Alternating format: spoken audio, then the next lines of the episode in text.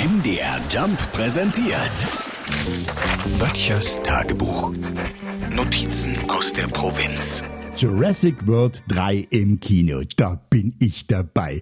Dinos faszinieren mich einfach, ja. Na, weil die schon Ewigkeiten nicht mehr am Leben sind und trotzdem irgendwie doch. Ne? Zu vergleichen vielleicht mit dem HSV. Nee, mal im Ernst. Die Viecher sind doch heutzutage noch überpräsent. Dino-Ausstellungen, Dino-Parks, immer wieder neue Dino-Funde. Ne? In Mexiko haben die voriges Jahr erst eine bis dato unbekannte Dinosaurierart ausgebuddelt. Und die haben sich gefreut wie ihr Schneekönig. In dem Zusammenhang wurde übrigens auch entdeckt, dass es zu der Zeit auch schon Wespen gab. ja, das stelle ich mir ja cool vor. Du veranstaltest als T-Rex eine Grillparty, da fliegen Wespen ums Buffet und du hast nur diese Mini-Ärmchen zum Verscheuchen. ja, ja, auch damals war nicht alles Gute beieinander.